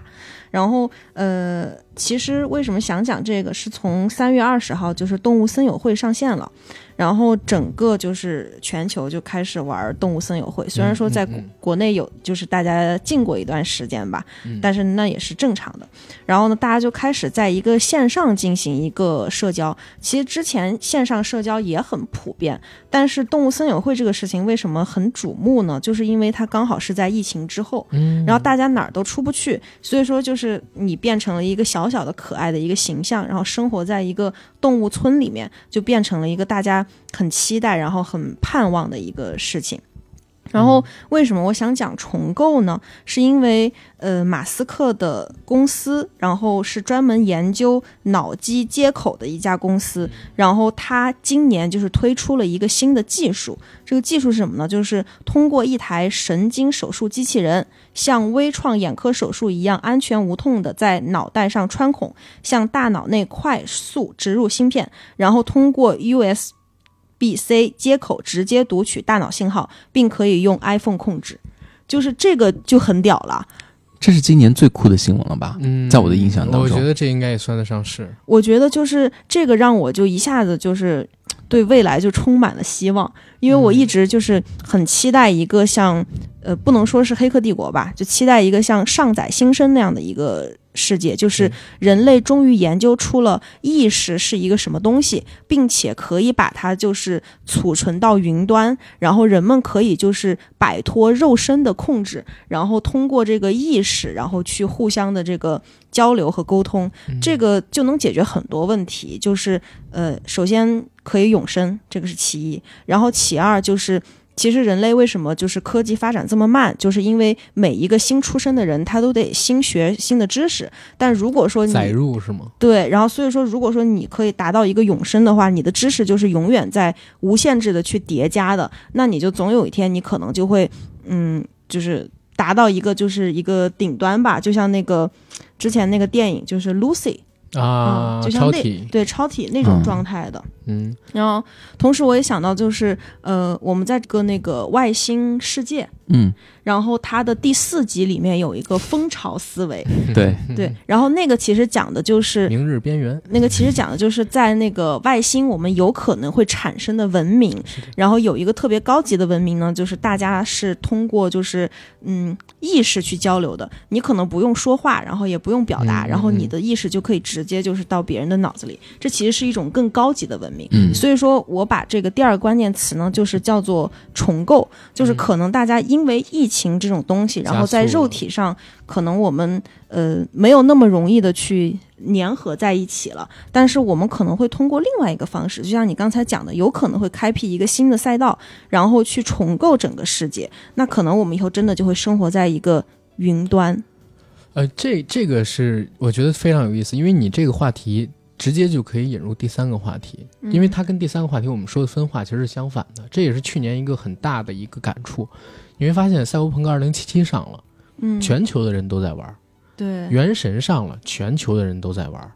然后包括刚才说的这个动森，还有就是整个疫情期间任天堂那个健身环的大流行，嗯对对，嗯全部都是全球人在这种流行文化反而通过因为大家出不了门、疫情无阶段的上网，变得更加紧密了，对吧？嗯虽然就是意识形态上面开始出现了各种各样的分化，但是反而在网络行为上面跟对新兴事物的一个接触上边，大家开始变得前所未有的紧密。但是你刚才说的那个脑机接口这个，我还真了解一点儿，因为嗯之前我我去过一个课，就是专门讲这个脑机接口的。其实国内也有人在做脑机接口，呃，我们可能距离你刚才说的那个上载新生阶段真的还蛮遥远，但是这种接口出现之后，其实离头号玩家它那哦个是比较接近的。对，嗯那个世界比较接近的。而且刚才其实你说到那个积累知识那一块儿，我可能要做一个补充，嗯，就是不论你如何积累知识，你对创新性知识的开发都不会超过当世最顶尖儿的那一批那个领域的人，嗯，对，这是肯定的。这个是肯定的。所以你只会累，就是累积量越来越多，但是突破不一定会在你的身上出现，嗯它是这样一个东西。然后永生的话，就回头我们再聊，OK。嗯然后进我的第三个词就是分化。整个二零二零年，其实我感觉最最大的一个改变就是分化，大家意识形态的分化等等等等。我就具体不说这么多。其实大家听到这期节目，不管你是在任何一个平台听到，哪怕你是在小程序上面听到，其实我都会进行大量的删减。嗯因为我现在刚才在你们表达的时候，我回想了一下啊，就是我们聊的一些内容，其实真的要删减，没准哪天我们就剩余价值了呢，对吧？，no，对吧？我们就没有剩余价值了呢 No 对吧？所以，所以，所以就是我，我还是会进行一些删减，但是尽量保存就是我们想表达的原意。今年给我最大的一个印象，我说分化嘛，对吧？刚才那个，嗯，唐 Sir 说了国际的形势，然后我聊一聊就是国内的这个态度。本来我是想把这件事放到影视片里边去聊的。大家知道，在今年六七月份，整个影视行业期盼复工的时候，社会上边出现了两种声音，嗯一种是电影行业不能这么搞啊，这是贾樟柯导演说的；另外一种是其他的行业都没事儿，怎么就你们这个行业来逼逼呢？对吧？这又是另外一种声音。然后到今年七八月份的时候，操，在各种群里有一种声音：战若招，我必回，知道吗？然后另外一种是，都是一个妈生的，一奶同胞，对吧？大家还是要抱着一个和平的态度，对吧？具体我说什么事儿，大家自己去体会。嗯，就是我自己肯定是支持后者的，因为我不知道前面那种人是怎么想的。真的就是爆发出什么东西的话，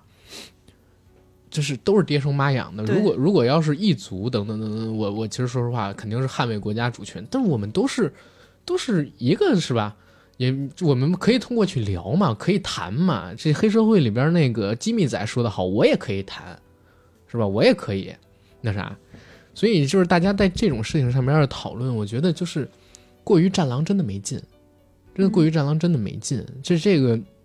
而且你喊的最凶的那帮人，我永远都坚信喊的最凶的那帮人，真的出了什么事儿绝对不上。嗯而且喊得最凶的那帮人，往往是对现实生活很不满意的那帮人。嗯为什么？因为他渴望社会有变革，然后自己抓住机会。但是你这个社会变革不要建立在就是伤害别人或者说侵害绝大多数普通人权益的这么一个基础上，嗯对吧？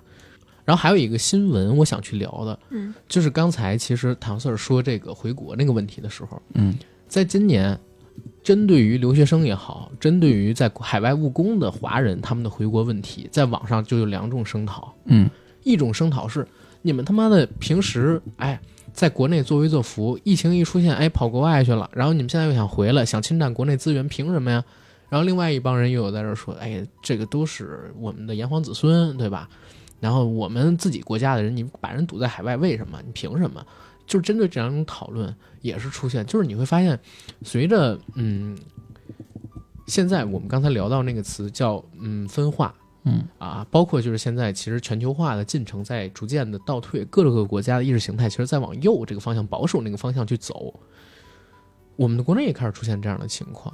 我不能说全球化是好的，也不能说全球化是坏的，不能说反全球化或者说往右这个保守方向走是好还是坏。但是有一点，我希望就是大家能够保存住的是什么？就是我希望每个人都保有一个善良的标准。可能也会有人骂我，保护，真的可能也会有人骂我，真的，就是你怎么能够？你怎么能够用一个上帝视角去看这个事儿呢？可能会有人这么骂，嗯对吧？但是我想，确实是这个样子，因为我觉得，不是说我我我自己啊，今年遇到了一个事儿，你知道吗？就是聊那个金刚川跟看，就是那个金刚川那部电影的时候，嗯有人骂我是不是那个不爱国，是不是如何如何？哎，我其实我特别想说，就是很多老听友知道，我以前上学的时候啊，就是当年应该是一二一三年哪年我忘记了，就是当时钓鱼岛争端的时候，我组织过北京的学生去那个日本的那个大使馆面前，我们去保钓做游行。我曾经组织过这样的事，我是组织者、发起者、参与者，就是我还干过这样的事儿呢。然后你跟我聊，就是我是不是反什么，我是不是爱什么，你你有这个资格吗？对吧？因为我觉得对于很多人来说，可能，嗯、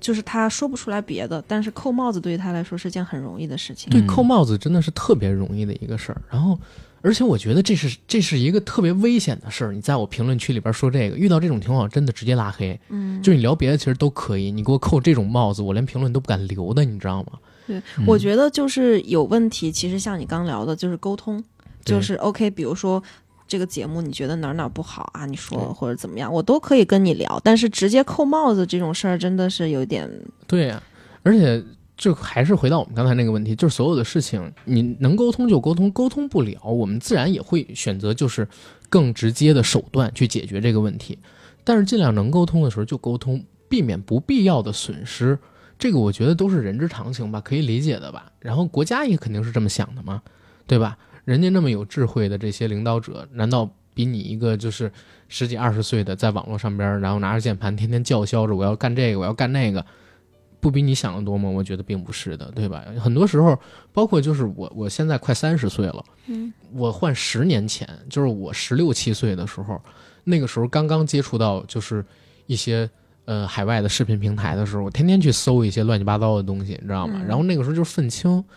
后来。当我上了班儿，然后尤其我我不学这个经济的嘛，嗯然后你会学经济的时候，你用经济史里边的一些理论，你去看整个国家发展跟当时一些政策，你会觉得哦，其实挺有智慧的。嗯呃，他当时的一些选择，你看起来可能没有那么精明，但是你用经济发展的角度去看，就是先保经济增长嘛。嗯然后你有了钱了，然后百姓的生活好了，你才有机会去聊其他方面的东西。所以你现在回过头去看，就是我发现自己并没有那么愤青了。然后我现在也很很讨厌就是愤青跟所谓的这个激进派分子，我觉得大家都没有智慧。嗯就是你真的有智慧的话，就是你多赚点钱，多赚点钱不单单是对你好，你还给国家创造 GDP 了呢，对吧？嗯现在就是最逗的那天，就是有人说那什么，北京人均 GDP 然后突破一万美元了，然后就在那骂说自己被平均了，我觉得特别好笑。我说人均 GDP 又不是人均收入，你一年你连六万块钱你都就是你赚三万花三万你都做不到吗？加起来一共六万你都做不到吗？就是这个东西特别可笑，你知道吗？就是你如果说你一年挣七万块钱，可能北京还有很多人达不到，真的很多人达不到。但是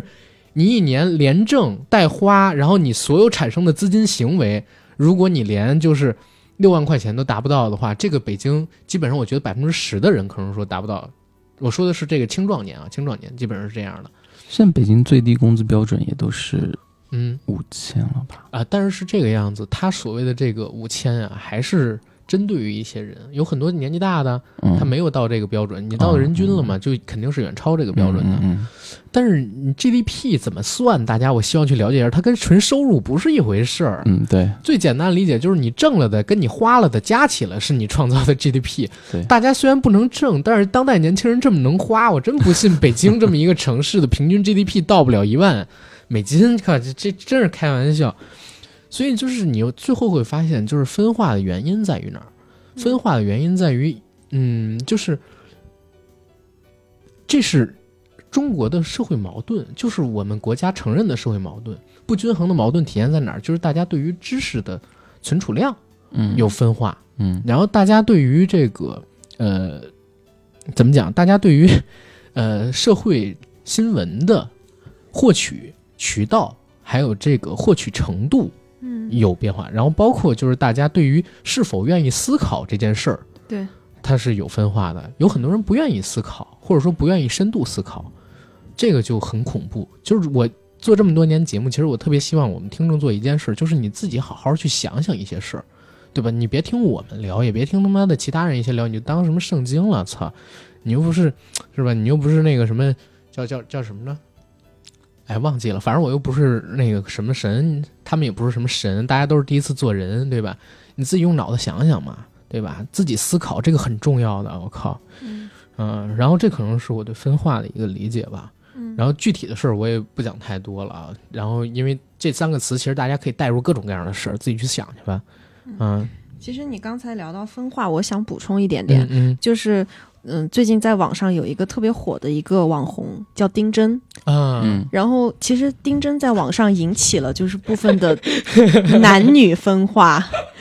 我我觉太得有意思了。我觉得这个事儿，我觉得这有一点啊，因为好多那个热点新闻最近我没做，然后好多听友想让我们做。嗯今天这一期其实都做了，你知道吗？聊聊聊聊，对然后哎，我可以就是在节目里就是讲一个别人的观点吗你讲啊，没问题，，OK。注明出处就行。对，然后就是在知乎上有一个叫老邪的一个作者，然后写了一篇文章，就是非常的火。嗯然后这个知乎的问题叫做“为何贴吧男性普遍仇视、辱骂丁真”。然后呢，这个老邪的这个文章我就大概说几句啊。嗯这老邪是一个男性啊，他说：“我也姓丁，我工作比丁真努力，我比丁真有知识，还比他有才华。我思想比丁真成熟，比丁真更有层次和厚度。地震时救过灾，疫情时捐过款，地铁上给老奶奶让过座，帮环卫大爷推过垃圾车。我待人认真 用心，我我还要面对彩礼房车，并赌上可能半辈子血本无归的代价，在房产证上写上对方的名字。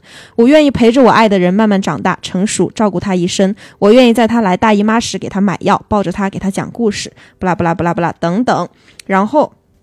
这儿来了。而在这个社会上，大多数男人可能都和我一样，觉得以上的这一切都是应该的，甚至不值一提的。这时候，丁真出来了，咧着嘴，露出满口小白牙，嘿嘿一笑，姑娘们就神魂颠倒，意乱情迷，这才是我梦中的白马王子啊！然后各大媒体就凭“丁真”两字和一嘴小白牙的图赚得盆满钵满。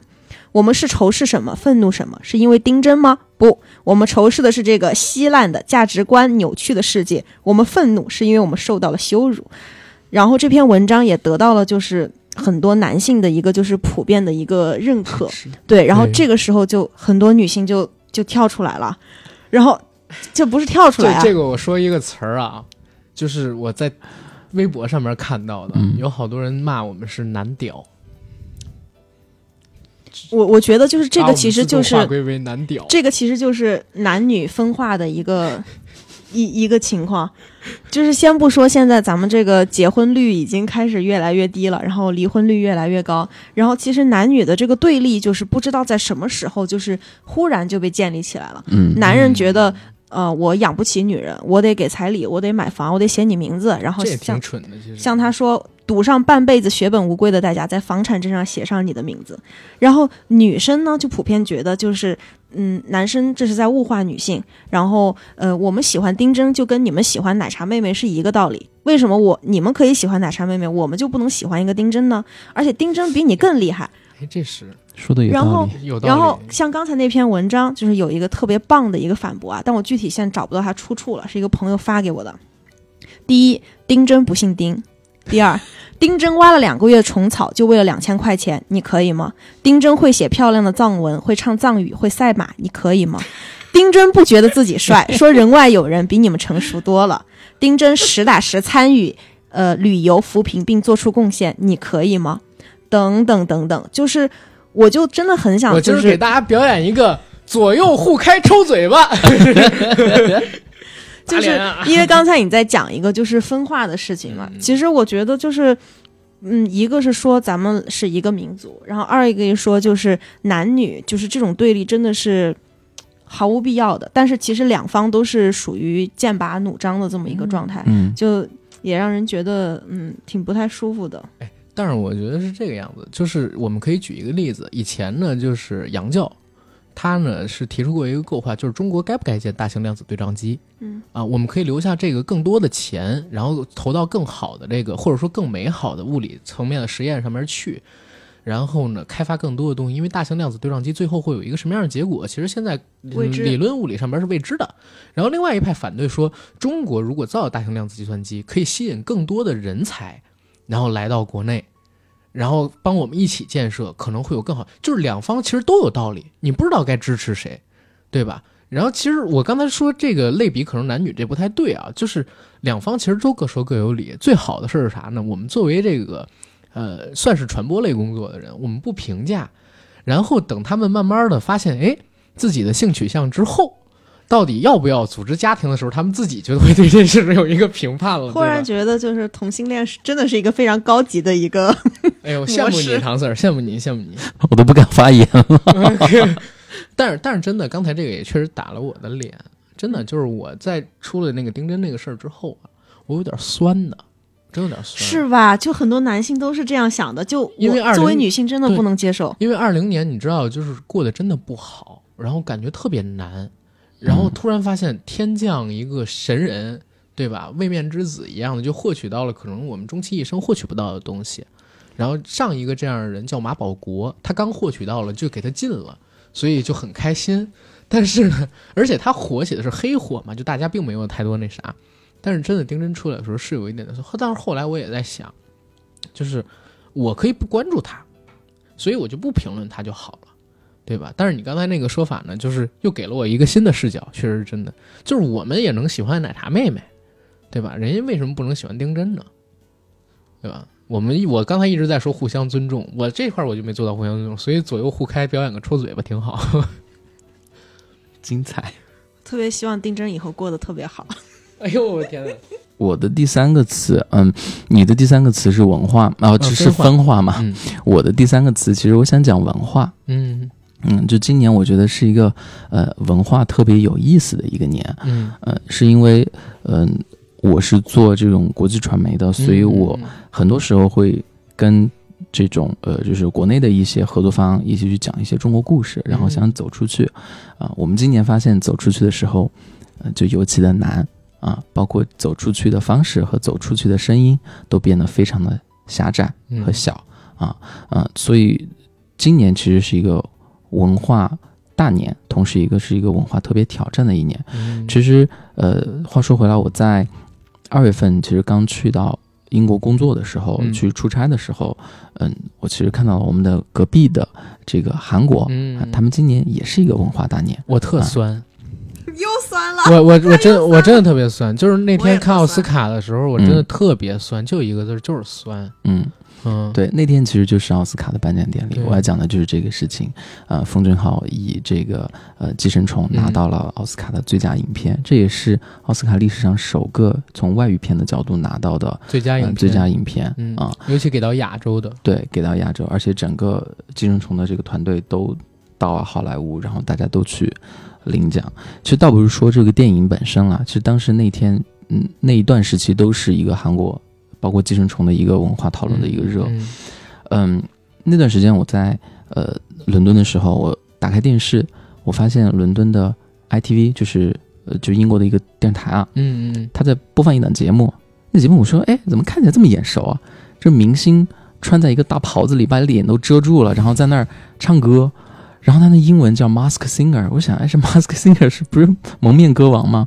我就回去翻过去找了一下，原来就是真的是韩国的那个节目。蒙面歌王卖了买了版权是吧？啊，买了版权啊！韩国的节目卖给了英国，做了英国版。这节目其实在国内观众大家也都很熟悉，很多年以前，呃，这个呃，现在也有，现在也有哈。江苏卫视一直在做这个蒙面歌王。对，就蒙面歌王当年刚出来的时候，呃，那段时间我还清晰的记得，因为那会儿刚还做在在做这种呃娱乐类、唱歌类的节目。嗯，其实就是因为啊，《好声音》和《达人秀》从一一年，甚至一零年带来的热，持续到了一五年、一七年，大家都在寻找下一个大的创意点和节目的创意点是什么。从欧美找了一圈了之后，没有找到啊，欧美国家做了很多这样的一些大的创意的节目，都没有在亚洲成功，包括什么中国新声音啊、中国正在听啊、中国很动听等等的都失败了。嗯。直到后来韩国研发出了这个呃蒙面歌蒙王、面歌王，在国内我是歌手，我是歌手这这一批的节目在国内都是歌手也是韩也是韩国的，是的，是韩国的啊，在国内也非常的风生水起。我们当然都以为啊，只有韩国人能吃得准中国市场、亚洲市场、东亚市场，嗯，其实不是，他吃的是全球市场。啊我今天在看回去的时候，他这个节目呃卖到了英国。啊，还有他其实之前有一个剧叫《Good Doctor 良医》嘛，也卖给了美国，嗯。做了美版。对，所以我觉得韩国人在做文化这一块上，真的真的非常值得学习。啊！虽然我觉得知我我知道现在也在限韩，很多韩国明星也进不来，韩国内容我们也看不到，嗯，嗯。呃，但我觉得，嗯，韩国它在政治包括地缘上都是一个非常艰难的一个国家，它也很大部分程度上要仰仗美国的脸色嗯。啊，它还是做到了它自己文化的一个呃复兴吧。啊，或者说它文化的一个繁荣，就是输出吧，就啊。别复兴了，他没兴过。呃，对，它是没兴过，对一个文化的输出，嗯，所以我们就知道，呃，其实我做电视剧尤其知道英国人在电视这一块是尤其高傲的，哎，他自己甚至英国，我我我只听说到这块儿，也可以跟你讨论。嗯。英国人认为自己有定义电义定义电视的权利，对，英国是发明电视的国家，，对，嗯，所以这个很奇葩，你知道，他现在已经不是流行文化里边在这所有所以那个言语权上最强势的国家，他还自己这么认为，这个很奇。对，对他，他现在依然还有这个日不落帝国的这个余晖对还在他身上，我只能说是余晖，不能是嗯光辉了。但是 BBC 确实很强，这得承认。嗯，对他，他本身是一个就是开始这个行业的一个、嗯一个国家，但他依然带着这个到现在到今天，对是不得不说，他其实就是一种高傲了。对啊，对，那其实高傲的英国人，呃，代表西方社会也也已经完全接纳的韩国的这种电视或者嗯潮流文化，所以我觉得韩国的那个男过团女过两年会不会有这英国版的 Running Man，或者说，就是有可能哦一，定会有，我觉得。我觉得慢综艺在欧洲行不通，就是慢综艺在美国、欧洲都行不通，因为人家本来就住乡下大 house，你知道吗？但是这种就是明星竞技类的，没准真的在海外能火一把，也说不准。最近奶飞不是就要做，还是亚马逊就要做一个好像是明星竞技类的那种类似于 Running Man 的那种综艺嘛？好像是是在哪个国家？奶飞嗯奈飞是他，我知道他做很多国家的产品，你说是美国还是英国好像就？是美国吧，我哦忘记了。这总之是要他他们他好像也是要学这个亚洲的这个模式。亚洲真人秀这一块儿确实发展挺厉害的。对，亚洲真人秀非常厉害，非常厉害嗯，对。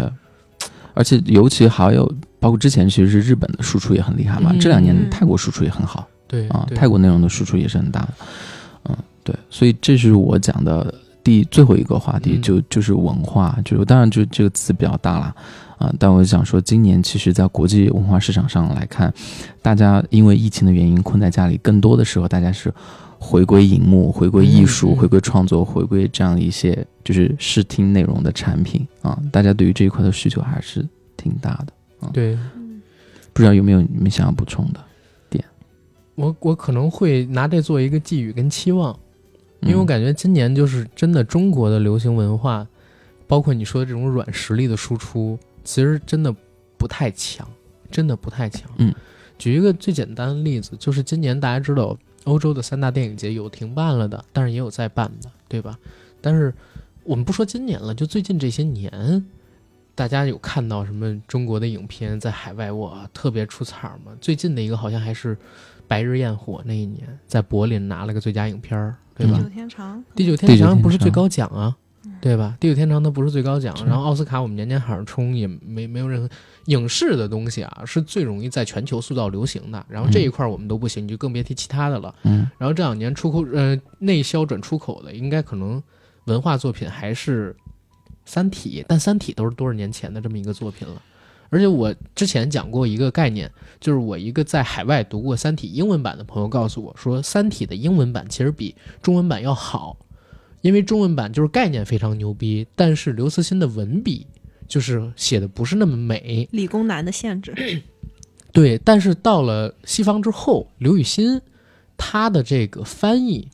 在一定程度上优化了刘慈欣他的这个文笔手法，所以就是你如果英文特别好，你读英文版的《三体》会有比中文版《三体》更好的体验。嗯就是这这一块儿，我我不知道这个东西会不会被喷啊，或者大家认同不认同，我只是把我听来的一个说法告诉大家而已，对吧？我也没有求证过，因为我英文不好。嗯然后我们再说回这个文化软实力的东西，最近这一年，大家刚才说就是线上的新文化跟流行文化，大家前所未有的紧密。然后日本啊，就是动物森友会，对吧？包括年初的时候还买了《龙珠 Z 卡卡罗特》《龙珠超卡卡罗特》的游戏。嗯然后刚才咱们还聊到，就是我买了什么《赛博朋克2077》什么这个那个的，但是今年好像在游戏板块，中国有一个输出的东西就是《原神》，哦但是《原神》它是一个仿照日本塞尔达出来的这么一个东西，我们的原创力呢还是在呃一定的程度上边原地踏步，而且随着刚才我们提到这个分化的加剧，各种意识形态越来越有就是向右转的这么一个趋势。如果你软实力上，嗯，不加紧做一些输出的话，有可能大众的态度对于你这个文化文明，对你这个国家，可能还会有一种怎么更加封闭的看法，就更难了。如果你这段时间还不做好，到以后会越来越难。我觉得其实更可怕的事情倒不是这个，嗯，就是更可怕的事情是自己的文化被别的国家做了，哎，就是这个其实就是一个更可怕的事情，就像花木兰，嗯然后像咱们聊到的《三体》，然后是现在对圣奈飞在也在开发剧集，对。对，就是明明是我们的很好的一些东西，嗯然后却被别人做了，嗯而且还做的特别。烂，就真的啊！你们对花木兰有其他看没法哦，我没看花木兰，呃，花木兰就不要有其他看法了，对对 对。对烂就是烂了。嗯。对，这个真的是，我，们但是我们自己花木兰的动画片是很牛呃，的，对对，但是嗯。花木兰的动画片有很多上美厂的人做的呀，嗯嗯、他是到了美国之后他们做的，嗯，对吧？嗯、也是一段心酸往事。然后关于这个，